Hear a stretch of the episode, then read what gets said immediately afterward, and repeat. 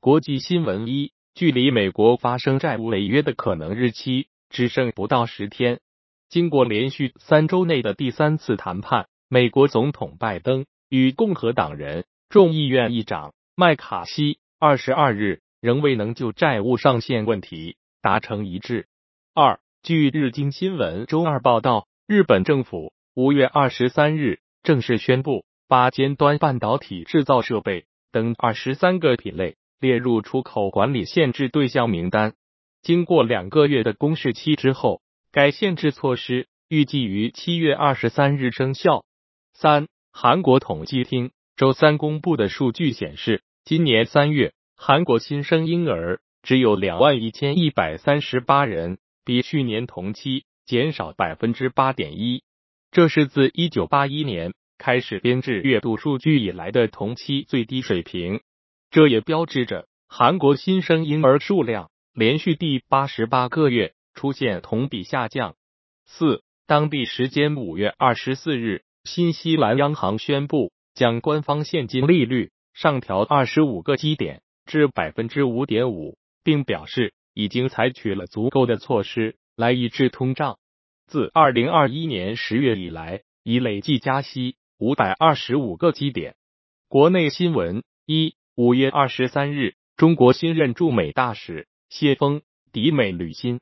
在纽约机场，谢峰与在场的中外媒体及各界人士交流互动。二五月二十三日，俄罗斯总理米舒斯京抵达中国，并在上海举行的俄中商务论坛上发言，这也是米舒斯京二零二零年一月出任俄总理以来首次访华。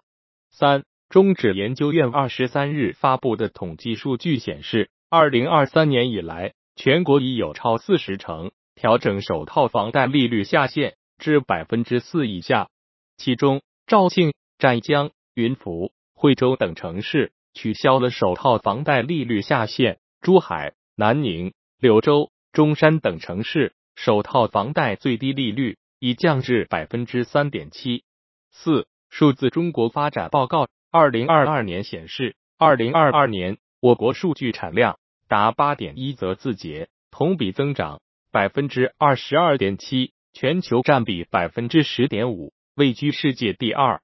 此外，全国一体化政务数据共享枢纽发布数据资源一点五万类，累计支撑共享调用超过五千亿次。五五月二十四日，人民币对美元中间价报七点零五六零。调点二百三十四个基点。中国外汇交易中心数据显示，五月二十四日，人民币对美元中间价报七点零五六零，调点二百三十四个基点。财经新闻一：欧盟委员会二十三日向欧盟最高法院提出上诉，要求推翻欧盟普通法院的裁决，寻求让苹果公司补缴创纪录的一百三十亿欧元税款。二。今年大部分时间里，随着欧洲奢侈品公司的股价飙升，阿尔诺的财富一路暴涨。但周二，随着欧洲奢侈品行业的整体下跌，路威敏轩的股价下跌了百分之五，创下一年多来最大跌幅，市值蒸发了约三百亿美元。三，推特的所有者埃隆·马斯克周二暗示，该公司可能不会永远把总部设在旧金山。旧金山官员上周宣布，他们正在调查推特。此前，该公司的六名前员工指控马斯克的团队违反法律，将公司总部变成了推特酒店，为被迫熬夜工作的员工创造睡眠区。四，随着全球对铜的需求急剧下降，铜价的现货贴水幅度已升至近二十年来的最高水平。